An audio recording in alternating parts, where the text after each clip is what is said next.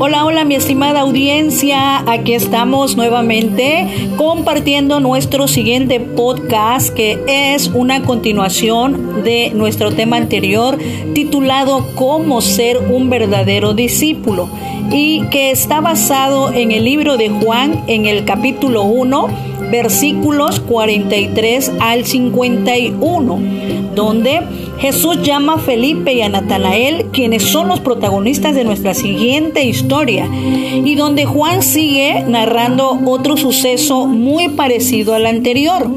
Comencemos entonces en los primeros dos versículos 43 y 44.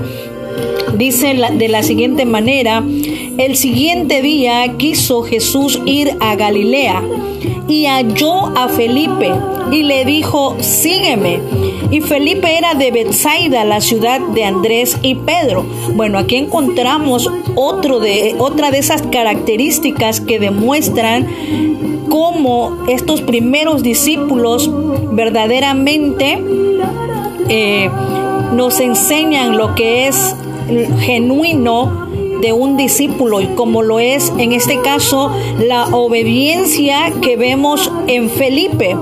Felipe solamente obedeció al maestro que le dijera sígueme. Una sola frase, una sola palabra bastó para que Felipe obedeciera. Y quisiera comentar qué es la obediencia. La obediencia es el término obediencia, con origen en el, en el latín obedientia, está relacionado con el acto de obedecer, es decir, de respetar, acatar y cumplir la voluntad de la autoridad o de quien manda. Como en este caso, eh, Felipe estaba reconociendo y a la vez estaba actuando, acatando y, y aceptando la voluntad de Jesús al decirle tan solamente sígueme estaba él acatando la voluntad del Señor Jesucristo. Y así es obedecer a Dios. Obedecer a Dios si el, es si el Señor nos da instrucciones, es porque espera que hagamos lo que nos ha encomendado. Sin embargo, algunos creyentes solamente le obedecen cuando les parece conveniente. Hay quienes dicen es bueno ir al, al, templo, es bueno orar y leer la Biblia, pero si estamos participando en el pecado, solo estamos obedeciendo a Dios a medias. Y el Señor no nos habla de obedecer a Dios a medias. El Señor nos habla de obediencia completamente. Entonces, aquí vemos a un Felipe que ve la autoridad en el Señor Jesucristo y solamente en esa frase sígueme sin más reparos, Él sigue al Señor Jesucristo.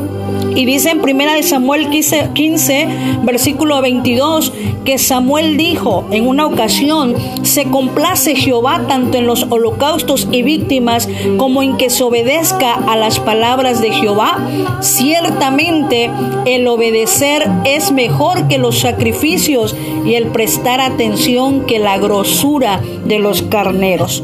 Por lo tanto, aquí la palabra del Señor nos está diciendo esa, que esa verdadera obediencia es la que agrada a Dios más que un sacrificio, más que cualquier otra cosa, a Dios lo que le agrada es nuestra obediencia. Entonces, si nosotros nos comportamos eh, sin una actitud de obediencia a Dios, pues no tiene sentido alguno. Y, y Dios nos pide esa obediencia interna que es mucho mejor que un acto externo de adoración. Además, la obediencia a Dios nos va a llevar a otras actitudes espirituales correctas. Y hay otras razones importantes por las que debemos de vivir en, obediencia, para glorificar a Dios, para recibir bendiciones, para dar testimonio a la gente que no conoce de Dios y ser un, un ejemplo también para otros cristianos. Entonces el ser obediente también nos permite ser llenos del Espíritu Santo. Cuando estemos llenos del Espíritu Santo, entonces estamos en condiciones de poder alcanzar a aquellos que no conocen a Cristo y ser un ejemplo para todos aquellos que nos observan cómo vivimos. Pero cuán, cuán entonces cuán importante es obedecer a Dios, como en este caso nos lo enseña Felipe otro de los primeros discípulos del Señor Jesucristo. En una ocasión el mismo Jesús en Juan 6, 46 dijo, ¿por qué me llamáis Señor, Señor y no hacéis lo que yo digo? Si Jesús entonces es el Señor de nuestra vida, esto, esto quiere decir que deberíamos de hacer todo lo que Él nos pida que, que hagamos. Si, si, si le llamamos Señor, Señor, si le llamamos tú eres mi Salvador, si le llamamos que tú eres nuestro Dios, que Él es nuestro Dios, entonces deberíamos de aprender a obedecer a Dios conforme su palabra nos enseña. Pero dice Mateo 7, 13 y 14 que hay un camino que lleva a la salvación y es angosto, pero dice que este camino pocos lo caminan, pocos van por ahí, porque este camino está limitado por la voluntad de Dios, por la ley y su palabra, y pues pocos quieren andar en él, porque se trata de obedecer a Dios. Pero si hay en nuestro corazón ya, si Jesucristo está en nuestro corazón, si ya le hemos recibido como nuestro Dios, entonces dejemos que Jesús señoree en nuestras vidas. Dice Romanos 10, 9 y 10, que si confesares con tu boca que Jesús es el Señor y creyeres en tu corazón que Dios le levantó de los muertos, serás salvo, porque con el corazón se cree para justicia, pero con la boca se confiesa para salvación. Cuando confesamos esto, entonces le estamos diciendo al Señor Jesús, señorea en mi vida, señorea en mi corazón, guíame, dirígeme, ayúdame a obedecerte. Es, es, dejar que Cristo señoree en nuestras vidas y es someternos a su señorío. Y eso significa vivir una vida de obediencia. Y nuestro modelo a seguir tal vez no sea específicamente Felipe, sino el mismo Señor Jesucristo es nuestro modelo de obediencia. Pues el mismo Señor Jesús le dijo aquel día que platicó con la mujer samaritana en Juan 4, versículo 34, Jesús le dijo, mi, mi comida es que haga la voluntad del que me envió y que acabe su obra. Es decir, que afirma que el obedecer a su Padre Celestial era lo que traía satisfacción a su vida. No buscaba la aprobación de las multitudes que venían a escucharle, sino que su alma se sentía satisfecha al complacer al Padre Celestial a través de su obediencia. Y dice Hebreos 5.8, y aunque era hijo por lo que padeció, aprendió la obediencia y habiendo sido perfeccionado, vino a ser autor de eterna salvación para todos los que le obedecen. Así es que Dios nos habla hoy de obediencia que un verdadero discípulo debe aprender la obediencia. Entonces Jesús es nuestro mayor ejemplo de obediencia. Él dijo, porque he descendido del cielo en Juan 6:38, no para hacer mi voluntad, sino para hacer la voluntad del que me envió. Entonces lo que la palabra de Dios nos está diciendo es que en todo momento el Señor hizo la voluntad de su Padre Y pagó el precio de ser obediente hasta llegar a la cruz del Calvario. Entonces, Jesús con cuánta este, razón habló a Felipe solamente con autoridad diciéndole, sígueme. Y Felipe obedeció. Por eso dicen Marcos 1:22, y se admiraban de su doctrina, porque les enseñaba como quien tiene autoridad. Y esa misma autoridad fue aquella con la que llamó a Felipe diciéndole, sígueme, y Felipe acató la voluntad del maestro. Entonces, este es un otro de los de los las características de cómo ser un verdadero discípulo. Y tenemos un segundo ejemplo de un otro, otro discípulo más en, el, en los versículos siguientes, versículos 45 al 51, encontramos a un israelita llamado Natanael. Natanael nos demuestra honestidad, honestidad que también caracteriza o debe caracterizar a un verdadero discípulo de Cristo. Felipe habla de Jesús a Natanael. Es el medio Felipe para hablarle de Jesús a Natanael, que era un hombre escéptico, pero muy honesto y muy sincero. Y otra, esta es otra de las formas de conocer a Jesús. Cuando Dios o Jesús mismo se da a conocer a la persona para que ella misma vea y crea. Dice el versículo 45, Felipe halló a Natanael y le dijo, hemos hallado a aquel de quien escribió Moisés en la ley, así como los profetas, a Jesús, el hijo de José de Nazaret. Y Natanael le dijo, ¿de Nazaret puede salir algo de bueno? Le dijo Felipe, ven y ve. Aquí notamos lo escéptico que era Natanael. Pero Felipe le dijo algo que llama mucho la atención y es para que un escéptico que no cree, que duda, solamente Dios mismo, Jesús mismo tratando con él, puede hacerle que crea y que le siga. Dice el versículo 45, cuando, 47, perdón, cuando Jesús vio a Natanael que se le acercaba, dijo de él, he aquí un verdadero israelita en quien no hay engaño. Así que para un escéptico su forma de conocer a Jesús era un reto personal, venir a Jesús y que vea o que lo conozca para sí mismo, por sí mismo para que crea. Versículo 48 le dijo Natanael, ¿de dónde me conoces? Respondió Jesús y le dijo, antes que Felipe te llamara, cuando estabas debajo de la higuera, te vi. Aquí vemos al maestro notando uno de sus atributos como Dios mismo, que es la omnisciencia, pues Jesús le estaba demostrando que antes que Felipe lo llamara, él ya lo había visto. Y esa omnisciencia de Jesús lo vemos en varias ocasiones cuando él trató con sus discípulos, cómo demuestra esa omnisciencia. Él conoce, él sabe lo que hay en el corazón del hombre, como en este caso en Natanael. Y una, en una ocasión dice en Juan 13, 11, Jesús estaba lavando los pies de sus discípulos. Y dice el versículo de Juan 13, 10, Jesús le dijo, el que está lavado no necesita sino lavarse los pies, pues está todo limpio y vosotros limpios estáis, aunque no todos, porque sabía quién le iba a entregar, por eso dijo, no todos estáis limpios. Él sabía que había un Judas ahí que lo iba a traicionar, él sabía que de todos ese Judas, el, Judas le iba a dar la espalda en, los momentos más difíciles. Entonces, él ya conocía todo esto que iba a suceder y a eso se le llama omnisciencia, que Dios todo lo sabe, todo lo conoce. Y los propios discípulos lo testificaron en Juan 16, 25 al 30.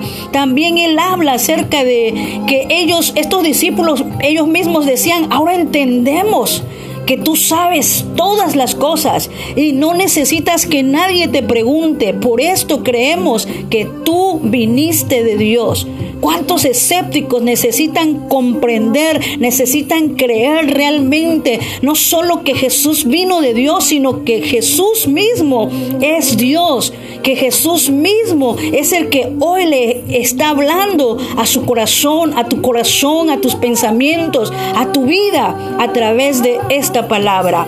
Entonces los propios discípulos testificaron que Jesús o Dios mismo sabía todo lo que había en ellos. Y bueno, pudiésemos mencionar otros, otros ejemplos más, pero es brevemente lo que queremos compartir acerca de Natanael. Natanael tuvo que experimentar la omnisciencia de Dios de manera personal. Pudo entender, pudo saber cómo Jesús le conocía de una manera tan personal antes de que el mismo Natanael conociera a Jesús. Así es que él sabía dónde, él sabía qué pensaba Natanael cuando estaba debajo de la higuera, quizás reflexionando, quizás pensando, Dios ya lo sabía. No era Natanael el que había elegido seguir a Jesús ahora, o Felipe el que había elegido a Natanael para llevarlo a Jesús, sino Dios mismo. Así que fue ese encuentro con Jesús quien hiciera que un escéptico, como muchos hoy en día quizás esas circunstancias le ayudaran a creer y a acercarse más a Cristo Jesús y a seguirle. Y de la misma manera que Felipe le dijo a Natanael, ven y ve, si tú eres un Natanael, tú que me estás escuchando, de la misma manera Dios te está diciendo a ti, ven y ve, pruébame, conóceme. Apocalipsis 3:20 dice, aquí estoy, he aquí, he aquí dice, estoy a la puerta y llamo. Si alguno oye mi voz, entraré a él y cenaré con él y él conmigo. Y finalmente en los versículos 49 y 50 hasta el 51 terminamos que encontramos aquí una promesa para los verdaderos discípulos para esos genuinos discípulos. Versículo 49, 49 y 50 dice, respondió Natanael y le dijo, Rabí, tú eres el Hijo de Dios, tú eres el Rey de Israel. Ah, ahora ya Natanael ya no está diciendo, podrá salir algo de bueno de, de Galilea. Ahora le está reconociendo, ahora dice, Rabí, tú eres el Hijo de Dios, tú eres el Rey de Israel. Versículo 50 respondió Jesús y le dijo, porque te dije, te vi debajo de la higuera, ¿crees? Cosas mayores que estas verás. Así que aquí Natanael hace su confesión de fe. Confesión, como dice Romanos 19, que si confesares con tu boca que Jesús es el Señor y creyeres en tu corazón que Dios le levantó de los muertos, serás salvo. Ahí Natanael ya estaba encontrando su salvación en Cristo Jesús. Pero lo, más hermoso de esto es que Jesús le dice, no te, eh, en otras palabras, te maravillas de esto que te dije, que ya te conocía, que te vi debajo de la higuera y por esto crees pues la palabra de Jesús fueron esas palabras enormes, cosas mayores que estas verás. Y esto es una promesa para aquellos que aman a Dios, para aquellos que buscan a Dios, para aquellos que quieren realmente o están buscando ser esos discípulos genuinos, esos verdaderos discípulos, cosas mayores que estas verás. Es la que Dios promete a todos aquellos que quieren seguirle. Versículo 51 termina diciendo y le dijo, de cierto, de cierto os digo, de aquí adelante veréis el cielo abierto y a los ángeles de Dios que suben y descienden sobre el Hijo del Hombre. Ahí está ahora el cielo abierto, gloria a Dios. Ángeles de Dios que suban, suben y bajan, como aquel sueño que un día tuviera Jacob en Génesis 28, 10 al 19. Hoy aquella escalera representa a Jesús, a Jesús como la gracia, como la misericordia entre el cielo y la tierra, y que Natanael, Felipe y todos los demás que mencionamos de, de los discípulos que siguieron a Jesús y hasta el presente día de hoy, todos aquellos que hemos creído en Jesús, disfrutamos y seguiremos disfrutando desde hoy hasta aquel día en que Dios nos llame a su presencia. Esa gracia de Dios derramada a través del Señor Jesucristo. Hoy la escalera está presta. Esa escalera es Cristo Jesús. Es Cristo Jesús el que tiene grandes bendiciones para aquellos que confían y que quieren o desean seguirle. Así es que mi estimado amigo, mi estimada amiga que me escuchas, hermano en Cristo, hay muchas maneras en las que Dios llama al ser humano a tener una relación personal con Él hasta ser un discípulo que esté dispuesto a seguirle, sin importar raza, sexo, eh, nivel social, ni nada de nada. Hoy es un día especial para decidir seguir a Cristo o rechazarle. La invitación está presente. Jesús dice, ven y ve. Si tú ya le conoces y sabes que Él te llamó con un propósito, ven y ve. Tú que estás por primera vez escuchando el mensaje de salvación, hoy te invitamos también. Ven y ve Solo acepta a Jesús en tu corazón como tu Salvador.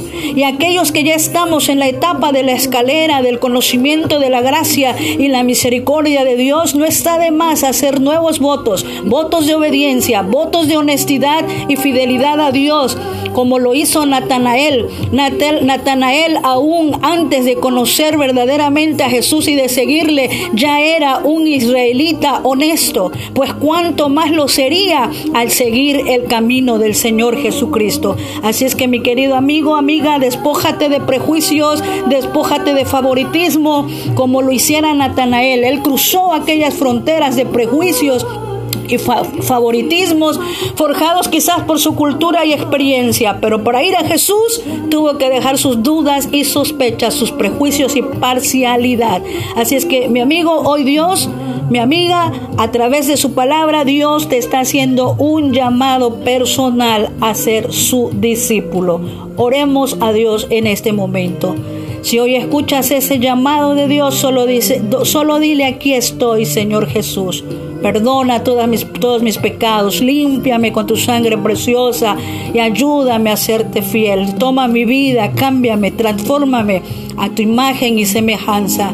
Y todo, Señor, en esta hora, Padre, lo ponemos delante de ti, Señor. Mira aquellos que con todo su corazón, Señor, están abriéndote, Señor Jesús, esa puerta, Padre, del corazón para decirte sí, sin preguntar, sin dudar, Señor, que eres tú el que estás hablando a sus mentes y a sus corazones, Padre. Que tu Espíritu Santo siga obrando en ellos para salvación. Que tu Espíritu Santo siga trayendo cambio y transformación, Señor, a sus vidas, Padre. Y cualquiera que sea su, su necesidad, Señor, de todo aquel que en este momento está elevando a ti una oración, Señor, te pedimos que la tomes en el nombre maravilloso de Jesús. Te lo pedimos y te damos muchas gracias, Padre, en el nombre de Jesús.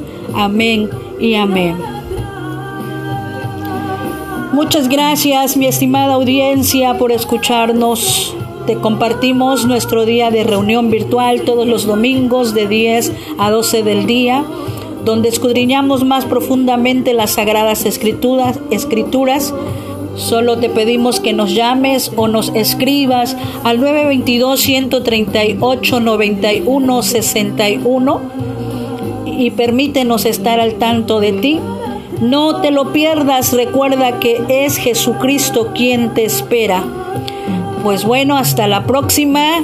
Reciban un abrazo enorme a la distancia. Sinceramente, tu amiga Mirna.